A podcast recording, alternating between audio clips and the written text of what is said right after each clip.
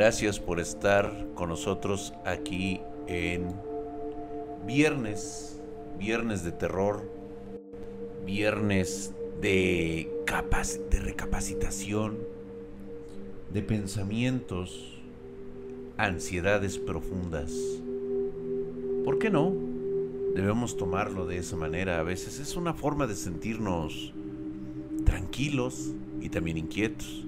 Vamos con eh, lo que nos escribe uno de nuestros espartanos, el buen Gustavo Gabriel. Ya nos dejó una cartita acá de este lado y nos dice, antes iba a una iglesia. Un día tuve un sueño en donde salía de ella. Alguien me dispara. Pero mi ropa no se mancha. Solo cuando meto la mano dentro de mi camisa siento la sangre en mi mano. Le muestro a los que estaban al lado mío y me dicen pero si no te pasó nada. Ya pasaron cinco años de ese sueño y lo recuerdo como si fuese ayer. En ese tiempo mi mamá estaba en silla de ruedas. Me encargaba de cuidarla con mi padre y luego mi padre tuvo un tumor benigno. Muy corto. Creo que se puede tomar como una situación en la cual tratamos de interpretar nuestros sueños como si fuera un suceso que hubiera pasado. ¿Soy yo o Drag tiene la cámara muy cerca? No, de hecho, fíjate que sí tienes toda la razón del mundo. Tengo la cámara muy cerca, de hecho, todo está muy cerca el día de hoy. Pero está bien, ¿no? Sí.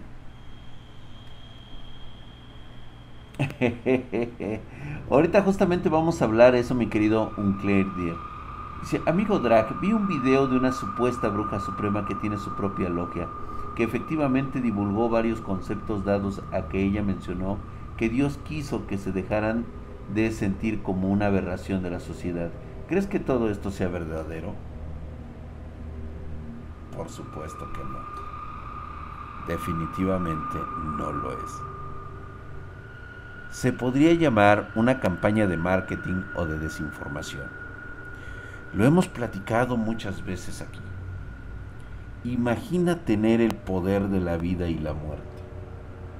Imagina a seres con una capacidad impresionante de poder controlar la naturaleza únicamente con la vibración de sus propias energías. Saber cómo canalizar esa electricidad que generan sus cuerpos y poderlo manipular a través de algo llamado tal vez plasma, que permite la alteración química de los elementos. Y con ello entrar en un estado que les permite generar estas fuentes de vida, estos conceptos de salud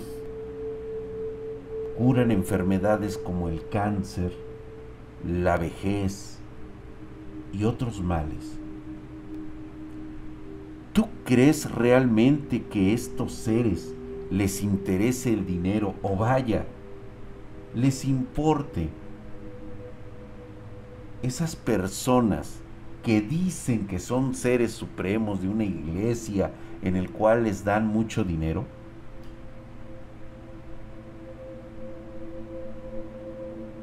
Es como si tú te preocuparas por lo que hacen las hormigas de tu jardín. ¿Acaso te preocupa lo que hacen?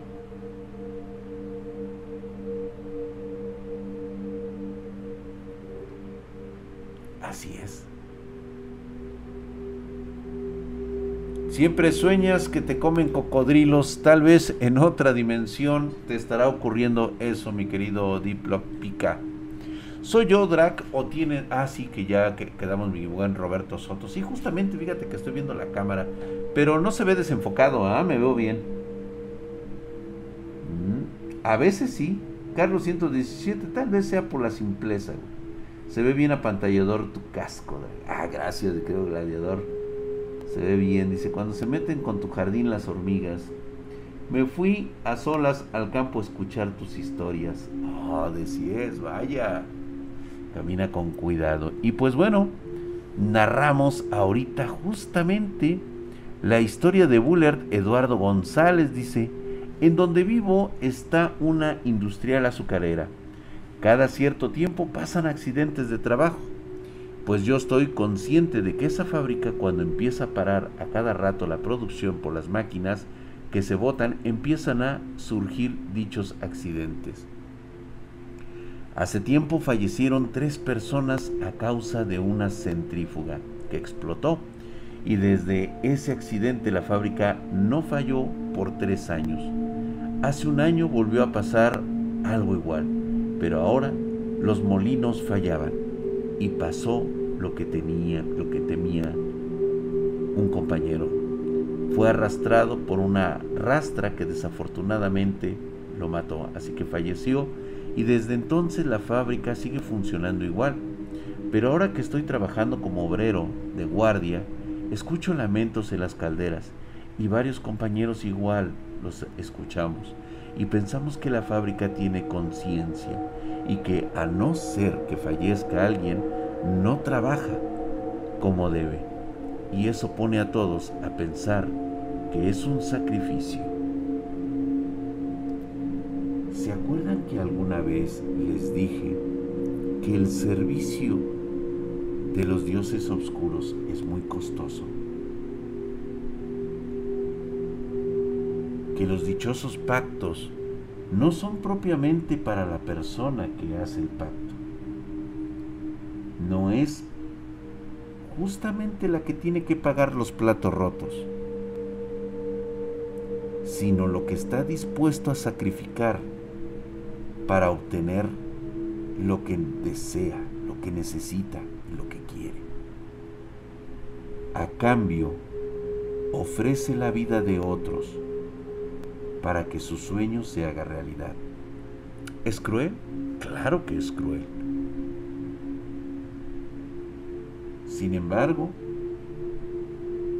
creo que nadie se atrevería a decir que es totalmente injusto. En la vida cada uno decide cómo desea llevársela y a qué costo.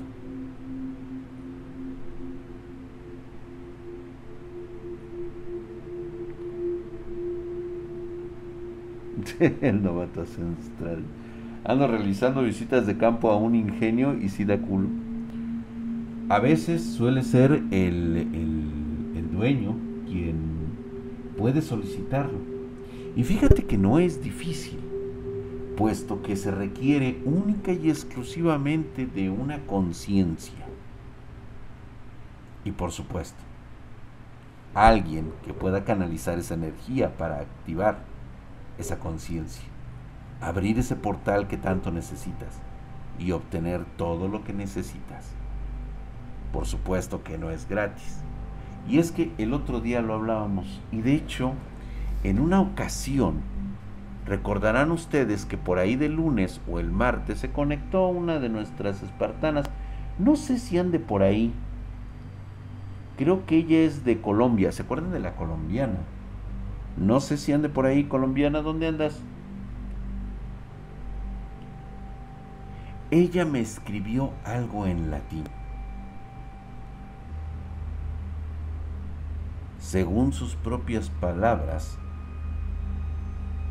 era una especie de embrujo, era una especie de hechizo o maldición, un conjuro, correcto.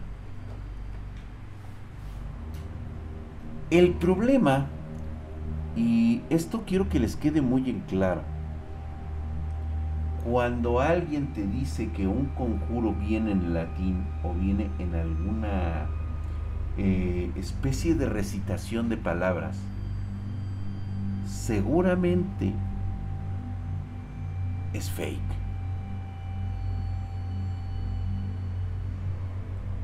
Lo hemos hablado aquí muchas veces. No son las palabras las que activan una maldición o un conjuro. y creo que ha quedado relevante esta parte. Se los dije en su momento y parece ser que incluso hasta la misma ciencia empieza a entender lo que ustedes han estado escuchando durante más de cuatro años de mí. Apenas hace unas semanas, científicos han dado con una teoría, lo pueden checar incluso, ¿eh? lo pueden buscar, han dado con una teoría que señala el quinto estado de la materia. Y al parecer, el quinto estado de la materia es la comunicación. ¿Se acuerdan que lo mencionamos?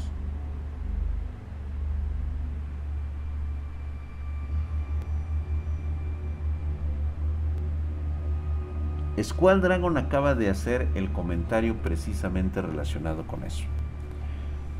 No quiero meterles miedo, pero es tal cual se los he descrito.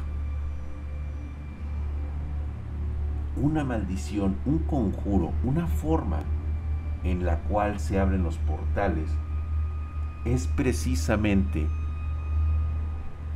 el tono la vibración acústica, el mensaje, la información que sale de tu boca, de tus cuerdas bucales, son las que generan ese eh, espectro radioeléctrico en una sintonía, en una forma adecuada, que hace vibrar,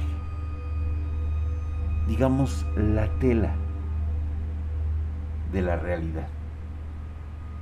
Reitero nuevamente, no es algo que yo me esté sacando de las pelotas. La ciencia lo ha dicho. Aún falta mucho camino para que la ciencia reconozca que hay algo y hay cuestiones que no entiende. Sin embargo, este conocimiento ya viene de muchas generaciones atrás.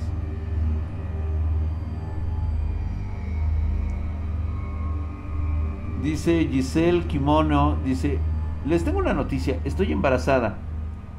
¿Y luego? ¿Es mío? No. No, no es mío. Entonces, ¿por qué nos vamos a preocupar? O, debemos sentirnos alegres, tú dinos, Giselle.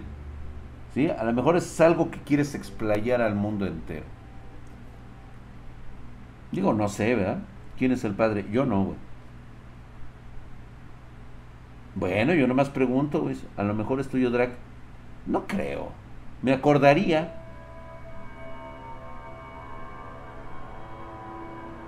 ¿Se acuerdan los que había?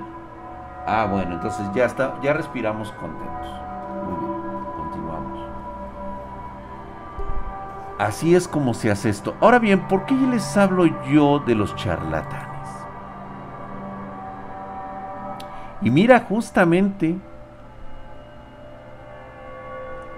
Nos escribe un espartano más en su historia corta, Gustavo Leira. Vamos a escucharlo y ahorita, en este momento, pues lo leemos y posteriormente entramos a esta historia. Este suceso me pasó aproximadamente hace un año. Era aproximadamente las 2 de la mañana. Estaba ubicado en el comedor haciendo la tarea que me habían dejado esa semana. Cabe mencionar que donde estaba haciendo la tarea, atrás de mí se ubica una ventana. En ese momento me encontraba cansado y con sueño, pero escuché una voz grave e imponente que esa voz nunca la había escuchado antes y nunca la he vuelto a escuchar desde entonces. Y me dijo, Hey tú, Santiago. En ese momento volteé a la ventana para ver si alguien de afuera me haya hablado. Pero eso no fue posible, porque todas las luces de mi casa ya se encontraban apagadas. Mi mamá estaba dormida en el sillón y en ese momento la desperté y le conté lo que me había pasado. Y me dijo que de seguro me había quedado un tiempo dormido por lo cansado que estaba. Pero yo sé muy bien que en ese momento no estaba dormido. Siempre, en cada ocasión que recuerdo esa voz, Se me enchina la piel. En ese momento que estoy redactando mi historia son las 1.39 de la mañana. Y en este mismo momento que estoy escribiendo, empecé a escuchar los ladridos del perro del vecino. Ladraban como si hubieran visto a alguien que ellos no conocen. Gracias por tu historia. Muy bien.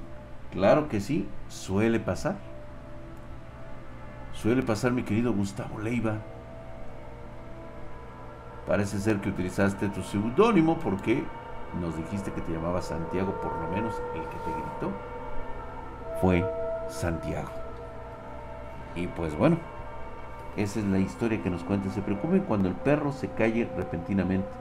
Ahí sí nos preocupamos bastante. Bien. Les voy a contar esta historia ocurrida hace mucho tiempo. Y esto se debe más que nada porque lejos de molestarme o enojarme con aquellas personas que se burlan de las historias que yo cuento, pues para mí no tiene la más mínima importancia. Sin embargo, siento que es una falta de respeto hacia ustedes, quienes están muy atentos escuchando y tener que estar viendo en el chat alguna persona que pues bueno, tal vez no quiera escucharlo, tal vez no desee saber nada acerca de estas cuestiones y únicamente lo hace porque su mente trata de protegerlo, de que si se entera de la verdad, podría caer en la locura. Y eso es muy cierto. Hace mucho tiempo conocí a una persona que se dedicaba a esto de vender cómics. Tenía su propia tienda de cómics.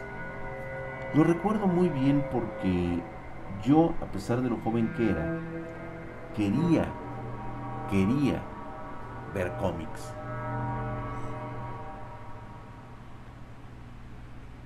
Es que mi nombre es Santiago Gustavo. Ah, ok, mi querido Leiva. Gracias, mi hermano. A esta persona yo la conocí eh, precisamente porque eh, cuando él abre su tienda de cómics en el mercado, de ahí de la colonia, pues yo llegué a pasar y vi que tenía este puesto. Me empezó a interesar esto y la verdad es que no tenía no tenía para pagar. Pero lo que sí ocurrió fue que no, hicimos una amistad con la cual pues eh, incluso durante algún tiempo yo estuve abriendo el local de cómics. Me pareció bastante interesante trabajar en ese lugar, ya que pues de alguna manera pues podría leer los cómics viejos mientras se ponían a la venta los demás y posteriormente pues realmente no estaba por el interés del dinero. Lo que yo no sabía era que esta persona posteriormente, si mal no me acuerdo, justamente se llamaba Gustavo. Creo que se llamaba Gustavo, si mal no recuerdo.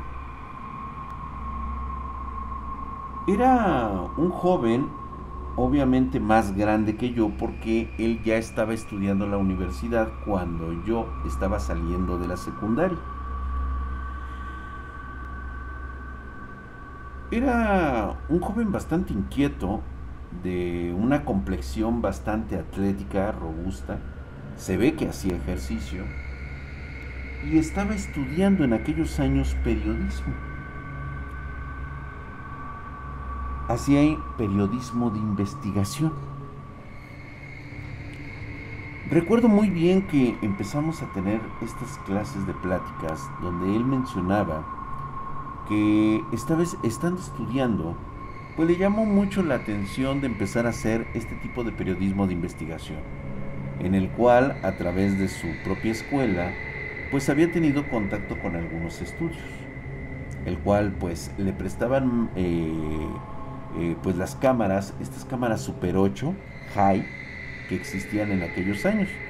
¿sí? No era tan viejita como las VHS, era una Super 8, es decir, utilizaba un formato, eh, pues era un cassette como de este tamaño, que incluso en aquellos años era muy difícil digitalizar, porque se usaba una Pentium, una X, era una por 86, era una 386, 486. Recuerdo perfectamente que la computadora que él usaba era una 486.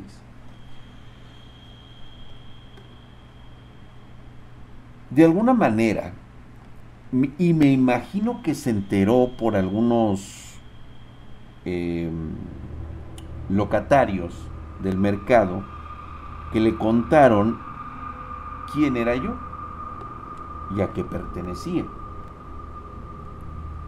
Porque luego me empezó a cuestionar y me decía que si era cierto lo que decían de mi familia. Yo siempre lo negaba en todo momento y decía que eran cosas en las cuales sería bueno no entrometerse.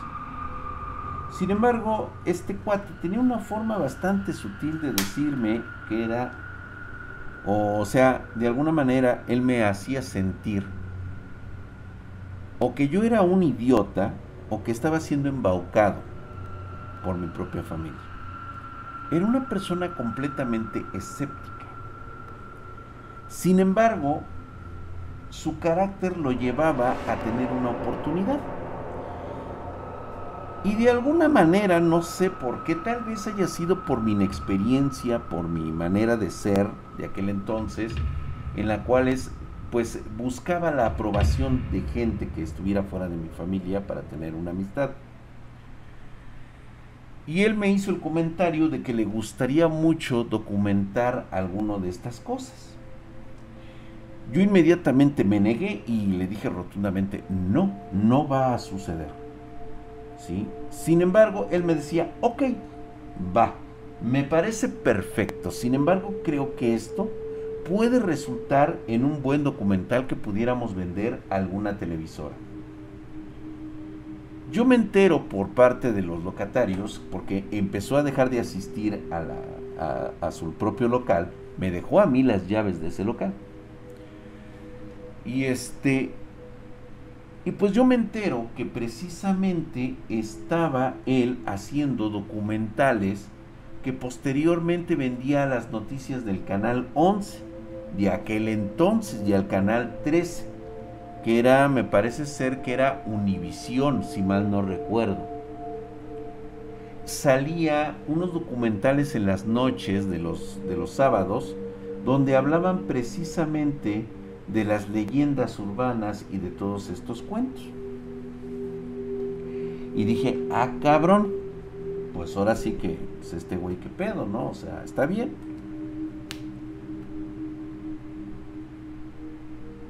En una ocasión se le ocurre, yo abriendo el puesto como siempre, llega y me dice, oye, necesito invitarte, necesito que vayamos con unos amigos son periodistas también y me gustaría que los conocieras.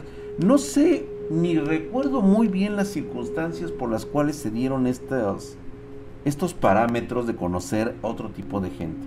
Sin embargo, sí recuerdo el rechazo y desprecio que me tenían sus, este, sus compañeros este, periodistas. De hecho, uno en particular, me acuerdo que era un güerillo flaco él, que tenía pues una cerrazón de mente cabroncísima. Y de hecho, él mismo me llamaba a mí charlatán. Cosa que pues yo no le había dado ninguna razón para, para hacerlo. Él me dice que eh, tiene una que tiene una idea de hacer estos documentales como los que hoy o muchos de ustedes conocerán este, como la hora macabra o de estos este, eh, sitios donde supuestamente en la noche van caminando unos cuates y que llevan su cámara de este celular o la cámara que ellos llevan y documentan cuando se encuentran con las brujas. ¿Se acuerdan ustedes de esta parte? A lo mejor muchos lo están relacionando y lo están viendo por TikTok. Buenas noches, Furrito Oficial, Dani Car. Quédate, quédate mi querido también Carlos Romero, quédense. Escuchen ustedes historias de terror. Entonces, si ustedes actualmente entran a TikTok, encontrarán esta clase de material. fulanos que se que, que, muy locochones que se dedican a cazar brujas o eventos paranormales en los cementerios y curiosamente siempre en las noches. Ya avisan, güey dice, nos vemos, bye, pues adiós mi querido Yavi, que te vaya bien. Este, buenas noches, buenas noches a todos los que están llegando. En, ese momento me pareció de muy mal gusto que estuviera haciendo esta clase de videos que posteriormente vendía las televisoras.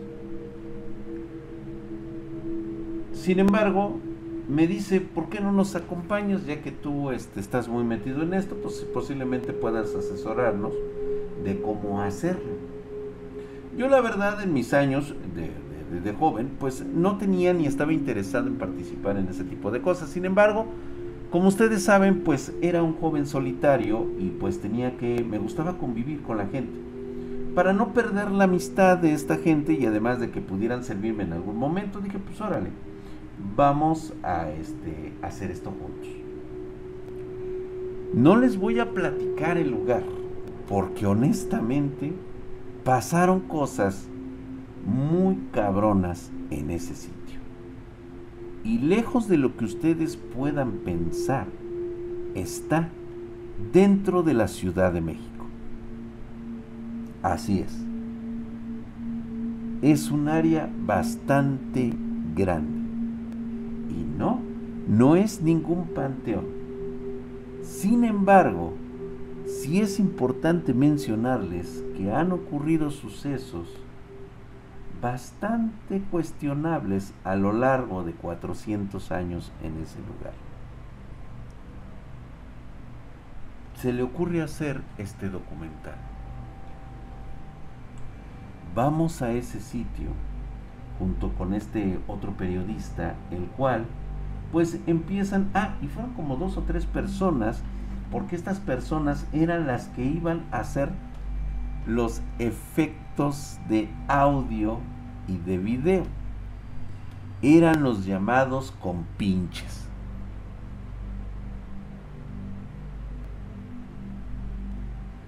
Como los de la bruja, esta reina del árbol, y se acercaron a ella a capturarla. Así es, mi querido Itachi. Y esta parte es importante mencionarla porque quiero hacerles énfasis en algo. Si ustedes me han preguntado si es posible sobrevivir a un contacto sobrenatural que es bastante real y sobre todo de un nivel bastante alto, yo siempre les he dicho en el pesimismo de mis palabras que no, ni siquiera podría sobrevivir. Y esto no está basado porque me lo haya sacado yo de los huevos. Simplemente es por esta historia que les voy a contar. Llegamos a este sitio bastante grande y en aquel entonces muy desolado.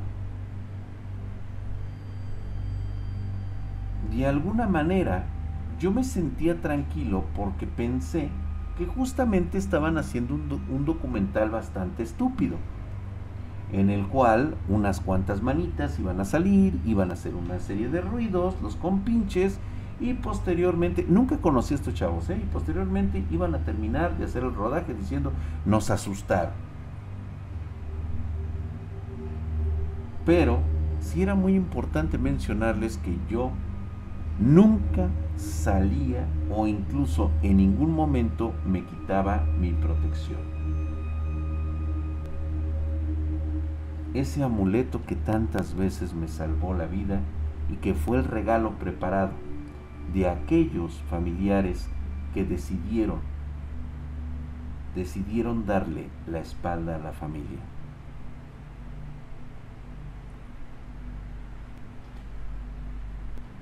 Llegamos a este sitio, prepararon todos sus, sus cámaras, llevaban fotografías y todo esto porque supuestamente iban a documentar estos sucesos paranormales que se llevaban a cabo en este lugar.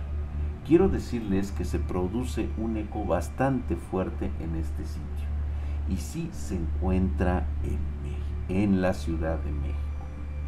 Lamentablemente lo que ahorita y afortunadamente los que les puedo decir es de que curiosamente lo que sí les comento es de que hoy por hoy el sitio de aproximadamente unas 3 hectáreas es propiedad no de la Ciudad de México ni del gobierno de México. Hoy es un sitio bastante bardeado con cables, incluso cámaras de vigilancia. Está bardeado y le pertenece a la embajada de los Estados Unidos.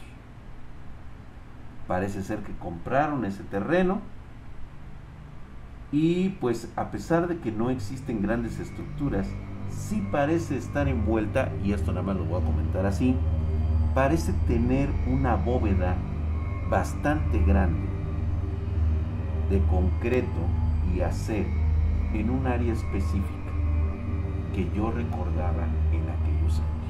Esto más o menos ocurriría por ahí algo así de 1989, tal vez los 90. Tengan mucho cuidado, tengan mucho cuidado de ubicar el lugar. Recuerden lo que pasó la última vez. Hubo un idiota que se puso a buscar dónde estaba ese árbol. Y desde entonces no volvió a aparecer.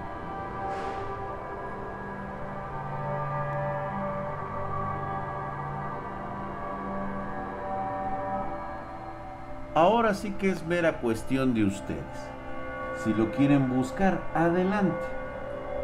Pero yo desde antemano les digo no, no busquen.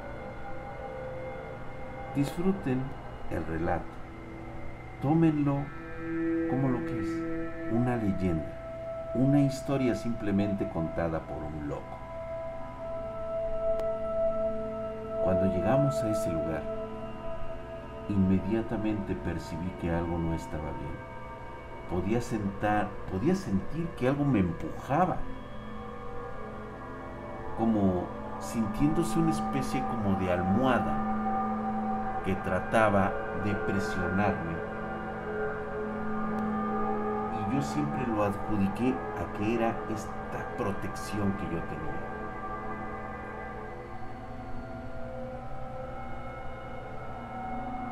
El camarada que siempre me acompañaba, este hombre que tenía su puesto de cómics y que estaba terminando de estudiar periodismo, Siempre tomaba esto como una broma porque él decía que los sucesos paranormales es únicamente para la gente que es mediocre o la gente que es totalmente ignorante. Prácticamente encontraba cualquier oportunidad para agredirme de esa manera y que yo de alguna manera le dijera, mira, te voy a mostrar las cosas verdaderas que son. Cosa que prudentemente me habían preparado para no hacerlo ni tampoco decirlo. Por eso siempre que hablo con ustedes, a veces me gusta pensar en su ignorancia, en lo que ustedes desconocen, porque es una forma de felicidad. Es una forma en la cual te puedes mantener tranquilo. No es necesario que conozcas las cosas, en serio, no es de vital importancia. Solamente algo así te lo cuento yo para que sepas ¿Qué es lo que puede llegar a ocurrir? ¿Y cómo puede llegar a ser tan real?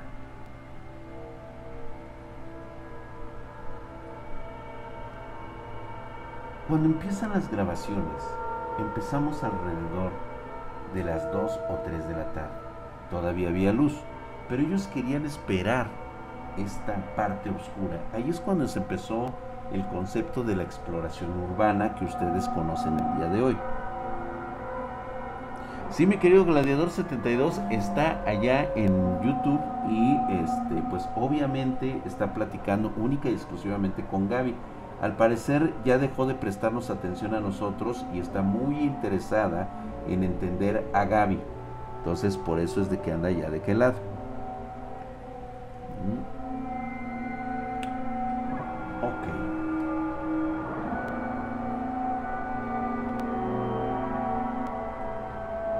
Cuando empiezan a hacer este documental, recordando el momento en el cual hace tal vez 15 días estuvimos hablando del documental este que grabé y que desgraciadamente no quisieron sacar estos muchachos, inmediatamente me acordé de esta parte. Recuerdo muy bien que el ambiente estaba demasiado tenso. Yo ya lo sentía así, pero parece ser que estos muchachitos no lo comprendían.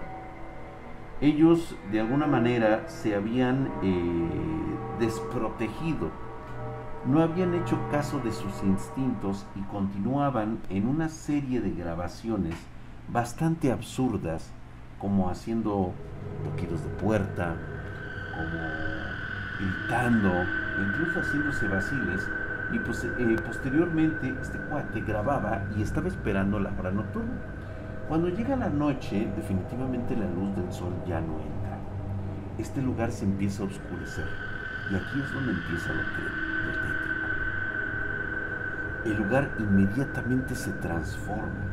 No es lo mismo estar de día que estar en un sitio bastante tétrico de noche, con paredes que pareciera que han estado abandonadas durante muchísimo tiempo y en el cual la humedad ya empieza a invadir. Era otra manera de estar ahí.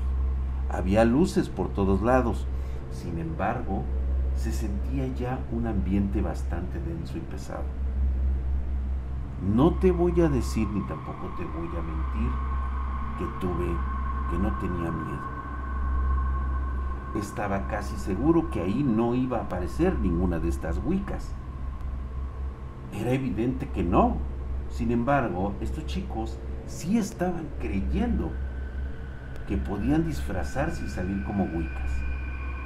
Decir que eran las brujas, las brujas de los pueblos, las brujas esas que eh, tienen eh, harapos y que utilizan sus hechizos y conjuros en medio de ciertos lugares.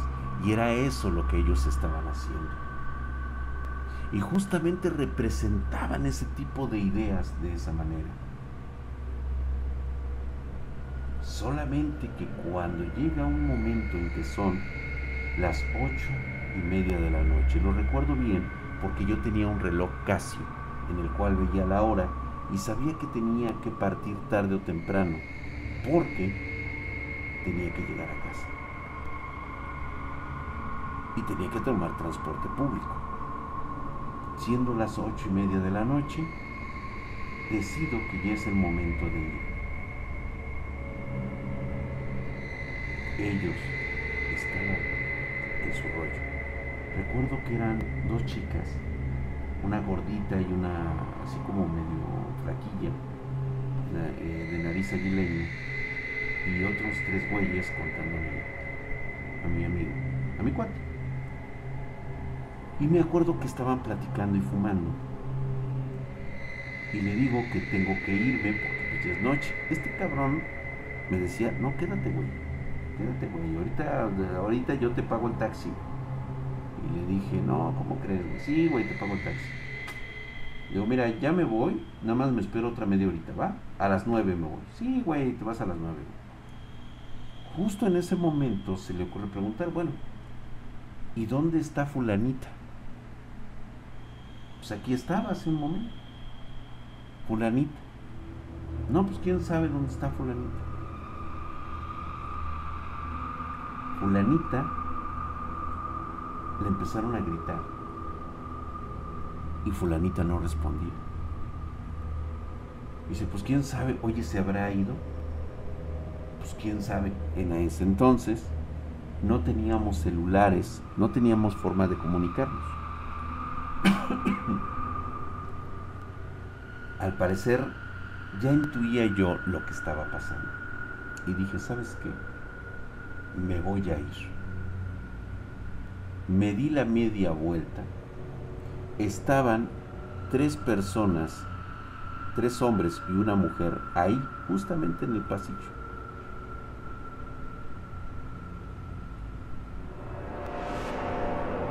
Me volteo para caminar rumbo a la puerta de la salida de ese lugar. Todavía tenía que cruzar el patio y salir. Y fue justamente cuando hago este movimiento para ir hacia la puerta que los bombillos de luz empiezan a parpadear y se apagan por completo. En ese instante pude sentir una brisa congelada, no fría, no tibia, era una brisa congelada, entumecía hasta los huesos. Y eso que llevaba yo mi chamarra. Y recuerdo bien esa chamarra, era una chamarra color rojo. Esa chamarra la tuve por lo menos 10 años conmigo.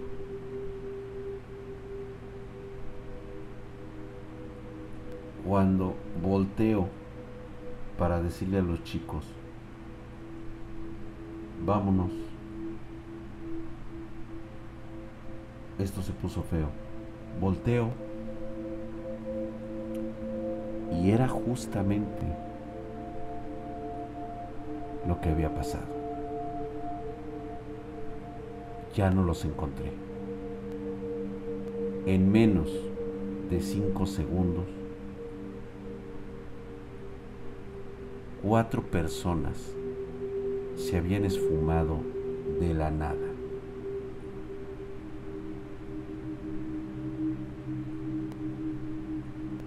Sin explicaciones. Sin dramas simplemente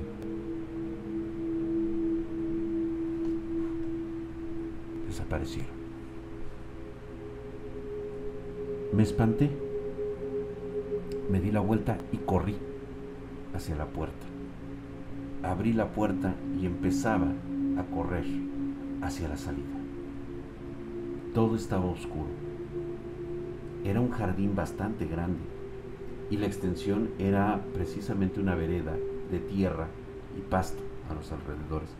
A las ocho y media de la noche, sin luz, las únicas cosas que se veían con luz eran los, eh, los faros, precisamente de afuera, tanto de los autos como de las este, candilejas que estaban allá afuera, que daban a la calle. Eran las únicas encendidas. Me puse a correr en ese momento y en ese momento, como había ocurrido cuando llegué, sentí una presión, como si me hubieran empujado con algo por todos lados. Se siente como te presionan el cuerpo, o sea, se siente tu, tu, tórax, cómo se, cómo se comprime con algo, como si fuera una bolsa de aire en todas direcciones. Algo quería entrar en mí. Y al parecer, no podía pasar. En ese momento escucho una voz y era la voz de este periodista.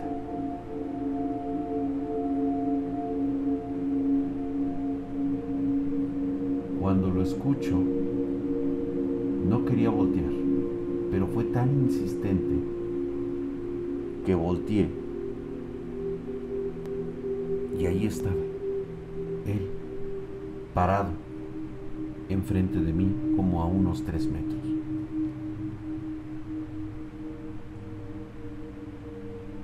Yo podía verlo perfectamente.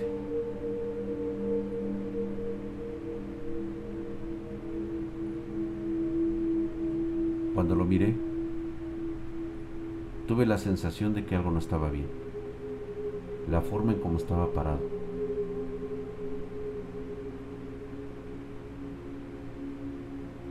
sus brazos.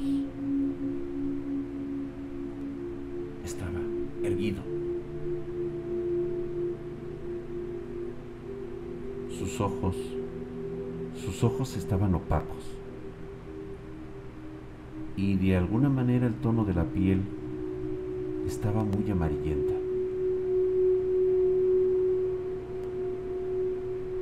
Y en eso escuché una voz. Pero era muy rara su voz. Parecía que no salía propiamente de su garganta,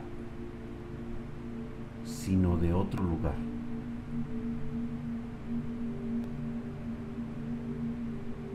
No dije yo absolutamente nada. Solamente podía escuchar mi propia respiración. El corazón se me aceleraba. No tengo miedo de decirles, ni tampoco siento que esto sea una forma de expresarlo de mi parte, pero de ningún momento me he sentido avergonzado cuando el miedo ha hecho que me orine en los pantalones. Por supuesto que me estaba orinando. El frío era durísimo, calaba hasta los huesos.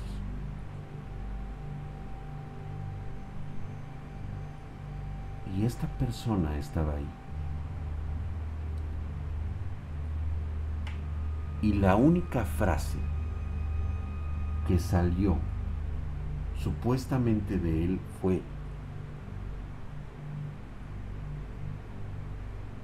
a ti alguien te protege, ¿verdad?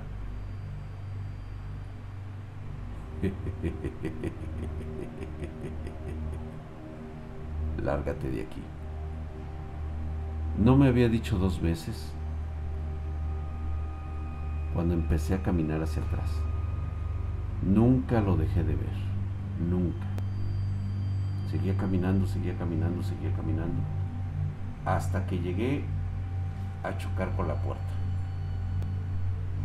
En ese momento, volteo sin dejar de verlos, abro la puerta y empiezo a salir.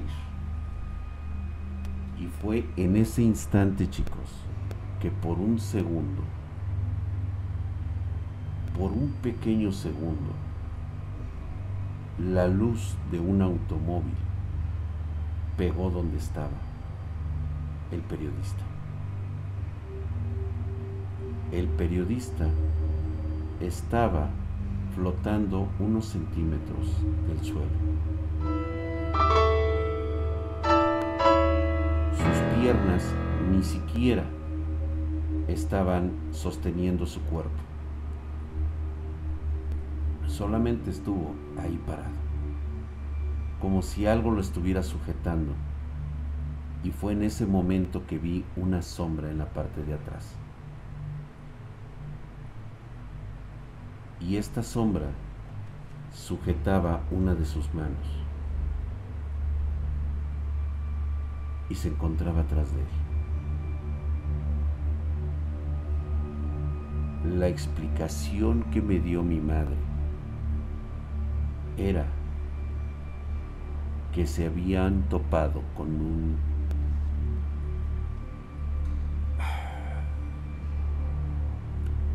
es un nombre bastante difícil de, de, decir y de hecho no pienso decirlo. Pero si algo quiero dejar patente es que se llama, de alguna manera le vamos a poner un nombre. Ya les he hablado de los Mimic. Un hombre bastante, no sé, anglosajón. Ustedes lo han escuchado por ahí.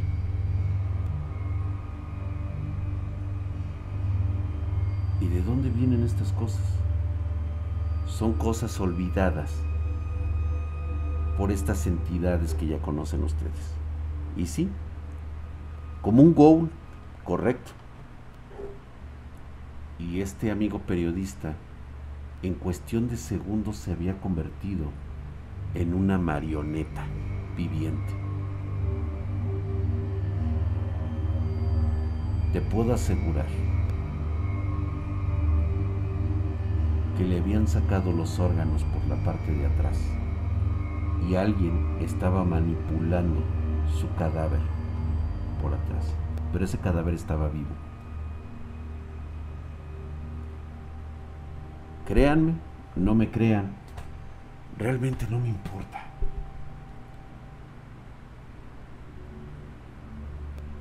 Jamás volví a saber de estos chicos, jamás. La administración del mercado simplemente ya no se pagó la renta, me pidieron las llaves y dijeron que iban a embargar todo lo que estaba allá adentro, que si quería sacar yo algo y le dije que no, nada de eso me pertenecía, que con eso iban a pagar el adeudo que, que quedaba de la renta y nunca más se volvió a abrir ese local. Nunca más volví a saber de este cuate. ¿Cómo iba a saberlo? Simplemente eran cosas que pasaban. Y como en muchas ocasiones se los he comentado, chicos,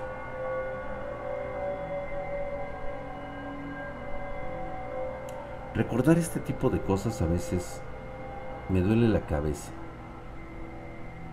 Me pone me pone inquieto y me pone de malas, porque pareciera que hay gente que le gusta distorsionar por el simple hecho de querer tener, no sé, una ganancia económica, un reconocimiento de cualquier especie. Cada que veo a uno de estos charlatanes sacando un video de una supuesta bruja, de un supuesto ser fantasmal, me hace recordar lo vulnerables que somos. Cinco personas desaparecieron simplemente de la nada. No pudieron reaccionar y yo me salvé única y exclusivamente porque estaba protegido. No fruto oficial, la verdad es de que yo nunca vi ningún tipo de órgano tirado en el suelo. Pero la forma en como vi la silueta en la parte de atrás, hubiera jurado que se trataba de una especie de titiritero manejando su muñeco las cuerdas, o sea, la boca la podía mover, pero sabía que la voz que salía de ese lugar no era de él. Los ojos los tenía opacos, vidriosos, como si estuvieran muertos, y a la vez sentía que estaba vivo. Nunca hablé nada y de hecho realmente no me importaba realmente nunca... Este tipo de cosas simplemente son cosas que hay que olvidar.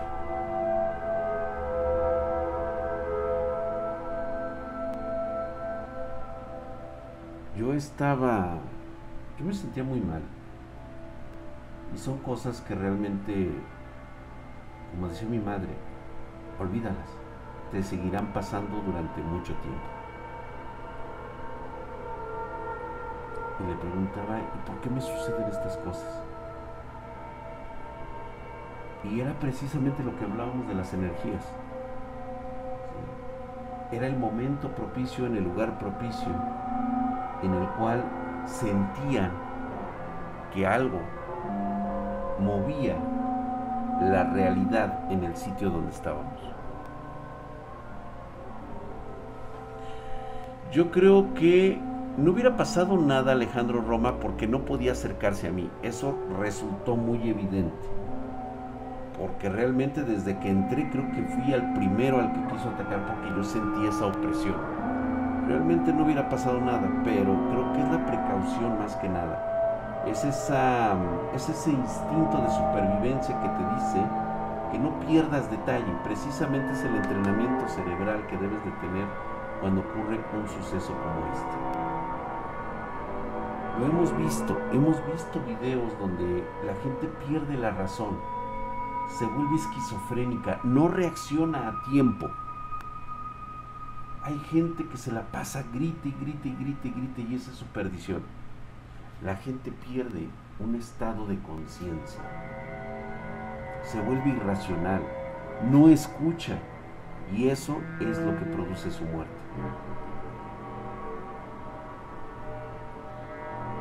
Los demás eran tan escépticos que fueron débiles mentalmente. Correcto, que 847.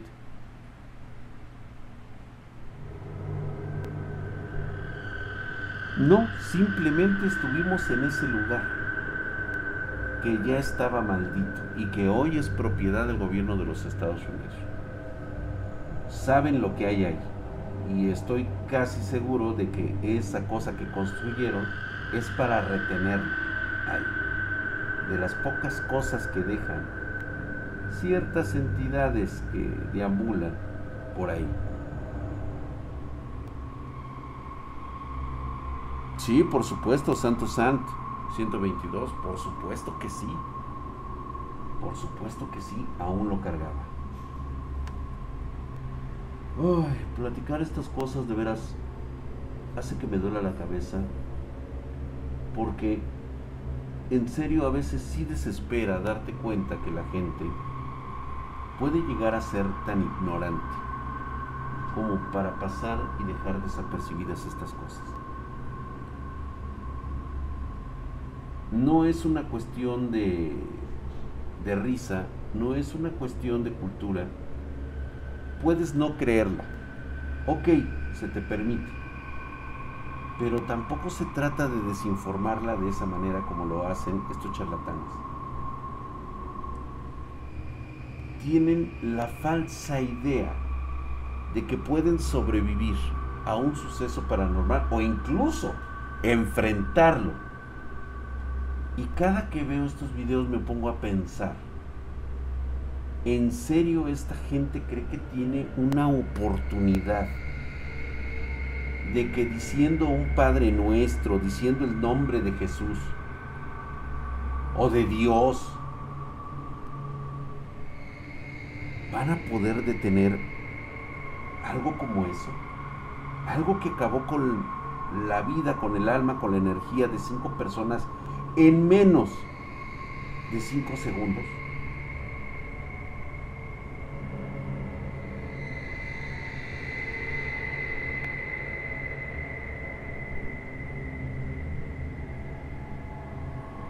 Pueden ver la repetición si así gustan en mi canal de Drag Spartan Oficial o también en Twitch. En Twitch estamos como Spartan Geek, este, Spartan Geek y somos la única cuenta verificada. Así que lo puedes ver. Recuerden mantener su mente, su mente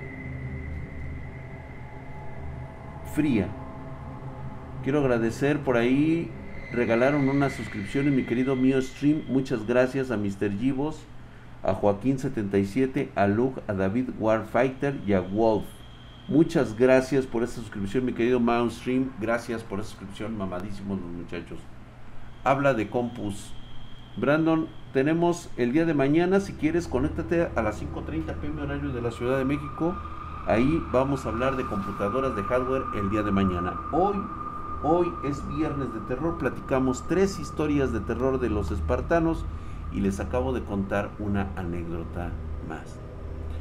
Eh, Vergas Meto, este, Vergas Meto.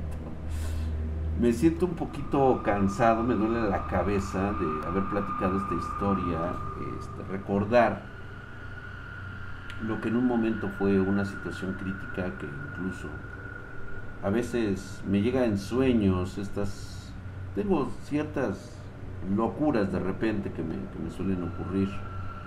Sí, y pues de vez en cuando me atacan. Pero era lo que les quería mostrar. Por eso cuando ustedes vean este tipo de videos donde aparecen que están cazando brujas o, o demonios o monstruos, no son reales. Mira, los verdaderos relatos, los verdaderos eh, sucesos paranormales no suelen dejar testigos.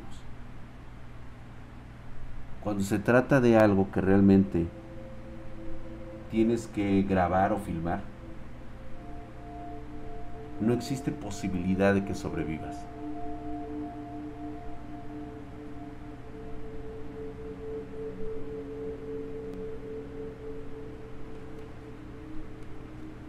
A ver, hay alguien. Y creo que está buena la pregunta, dice.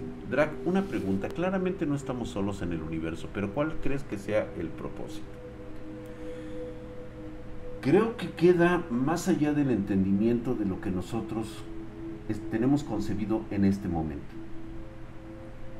Estamos hablando de un conocimiento generado hace miles de millones de años es más, e incluso mucho antes de que este universo existiera. ya hay un precedente, un ciclo terminado y empezó otro. El verdadero propósito creo que se encuentra en conocer todos los aspectos universales, todos y cada uno de ellos. Alcanzar un estado semejante al de los dioses que nosotros de alguna manera imaginamos que son poderosos omnipresentes, creadores de realidades y de universos. Esa sí es la triste realidad. Está más allá de cualquier otro concepto. Algo difícil de explicar y que bueno, ya lo hemos hecho aquí. Y ese estrés postraumático, Don Drac, como que no hubiese ido a la guerra, pero en este caso sería un corte espiritual. De hecho, fíjate que hay gente que me ha narrado que cuando yo cuento estas historias, mi mirada cambia. Y es donde encontramos la mirada de las mil yardas. Entonces, este, a veces sí se espantan. Creo que hay más efecto cuando se mira a los ojos como los que, que normalmente pongo cuando recuerdo este tipo de cosas. De verdad, ni siquiera me llego a acordar completo del nombre de este muchacho. Sé que estudiaba periodismo porque me lo decía claramente y él hacía este tipo de documentales y pues digo, yo no tuve ningún problema porque realmente ni siquiera estaba invitado, o sea, no había forma de comunicarse, no había forma de nada. Posiblemente sus desapariciones hayan pasado como, como si nada. Tal vez lo reportaron, alguien llegó, vio, observó y dijo, ah, pues aquí pasó algo. A ver, alguien se enteró en la Embajada de los Estados Unidos, el gobierno de los Estados Unidos, y dijeron, ¿sabes qué? cómprales esta propiedad a estos pinches indios pendejos. Algo está pasando ahí. Y estoy casi seguro que estuvo metido el FBI, la CIA, todo el mundo estuvo metido ahí.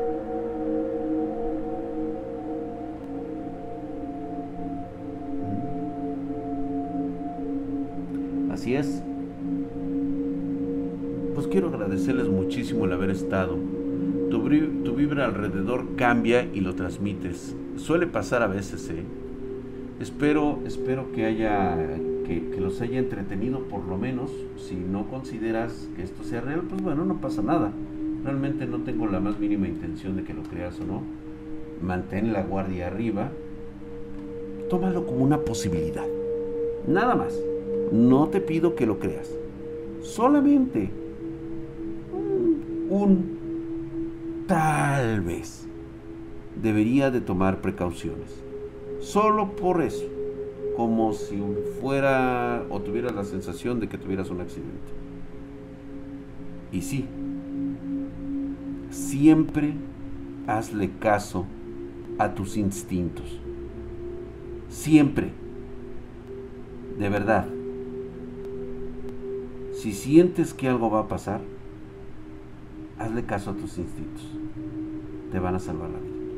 Vámonos pues, muchísimas gracias, muy buenas noches. ¿Cuál es una protección? Mario 90, mantener la mente, la mente fría y calculadora. No dejarte, no tener pensamientos de debilidad, de miedo. ¿sí? Saber lo que tienes que hacer en cada momento y en cada instante. Pasen ustedes muy buenas noches y recuerden, aquí lo hemos dicho siempre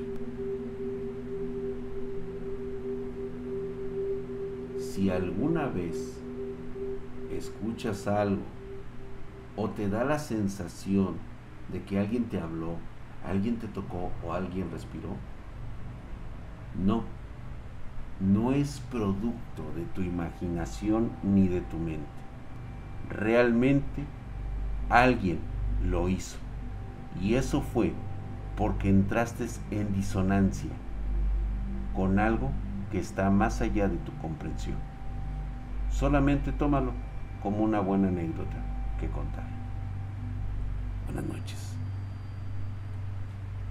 Los espero mañana, 5.30 pm, horario de la Ciudad de México. Buenas noches, gracias, ya sabes, desde Sinaloa, muchas gracias Alejandro Roma, muchas gracias a toda la bandita. Mi drag, yo tengo espíritu fuerte y a veces ando buscando lo paranormal. Ten mucho cuidado, Vergas Meto, ten mucho cuidado. cuánta gente conocí como tú precisamente con ese espíritu y pues no aparecen el día de hoy. No aparecen. Muchas gracias, bandita. Que descansen. Buenas noches. Buenas noches a todos. Descansen, chicos. Los espero el día de mañana, 9.30 pm horario de la Ciudad de México. ¡Vámonos!